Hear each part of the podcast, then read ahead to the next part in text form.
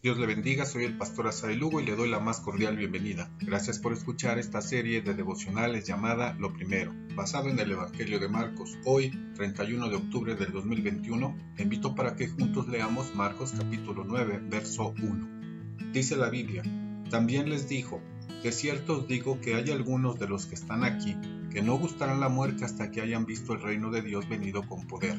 Reina Valera 60. Otra versión del mismo pasaje dice, Jesús también les dijo, les aseguro que algunos de los que están aquí presentes no morirán hasta que vean el reino de Dios llegar con poder. Dios habla hoy. El plan de Dios, el costo del discipulado, expresan la confianza y la seguridad de la victoria del Evangelio. Jesús comparte que su muerte en la cruz es parte de la estrategia para traer salvación. Las palabras gustarán la muerte es un modismo hebreo usado para referirse a experimentar la muerte física, Jesús dijo al inicio de su ministerio, el tiempo se ha cumplido y el reino de Dios se ha acercado, arrepentíos y creed en el Evangelio. El fin que vislumbran los discípulos ante la negativa y el rechazo de los líderes religiosos para buscar quitarle la vida a Jesús, hacían que el panorama no se viera alentador. Jesús está refiriendo a su iglesia, a la extensión del Evangelio, porque el plan de Dios es perfecto y cada una de las profecías se cumplieron y nada puede cambiar su voluntad. Sus palabras son una confirmación de su victoria. Jesús estaba enseñando que Dios es confiable y a pesar de las condiciones, el reino de los cielos se ha acercado. ¿Cuáles son las enseñanzas para nosotros en este día?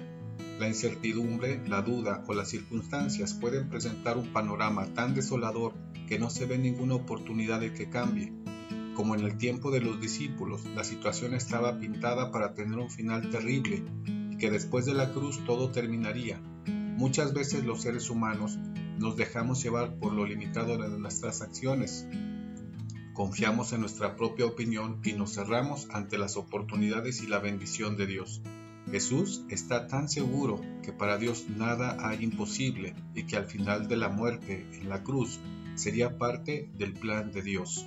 La historia continúa hasta nuestros días con la Iglesia, la extensión del Evangelio, porque el reino de los cielos se ha acercado.